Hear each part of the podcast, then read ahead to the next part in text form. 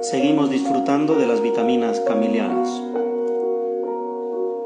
que nos hagan bien a nuestra vida y a nuestro corazón. Y mirando ciertamente al gran líder carismático en el servicio a los enfermos, San Camilo de Lelis. Este santo inicia su servicio con la liturgia de la bondad, de la misericordia, de la asistencia materna. En esta oportunidad hago referencia a nuestro servicio como obra de arte.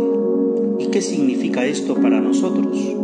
Significa poner corazón en las manos para servir con ternura, para acariciar con amor aquel que se siente solo, desamparado y necesitado de una ayuda oportuna.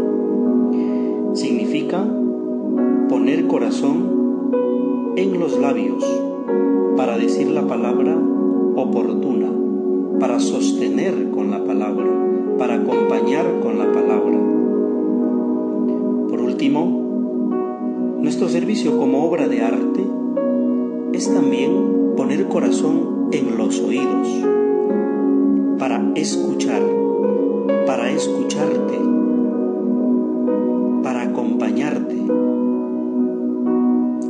Camilo de Lelis puso corazón en las manos, en los labios y en los oídos.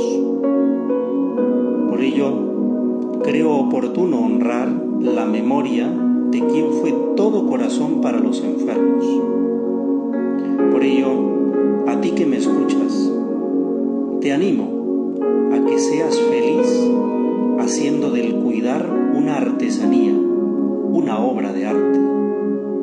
que la gente vea, escuche y te pregunte dónde has escuchado, dónde has leído. Pues, y le puedas decir con orgullo que he escuchado, he leído a San Camilo de Lelis, el gigante de la caridad, que pedía amor, cercanía, Y les pedía a sus religiosos que cuando alguien esté enfermo, lo cuide con caridad diligente, proceda con diligencia. Un saludo para todos.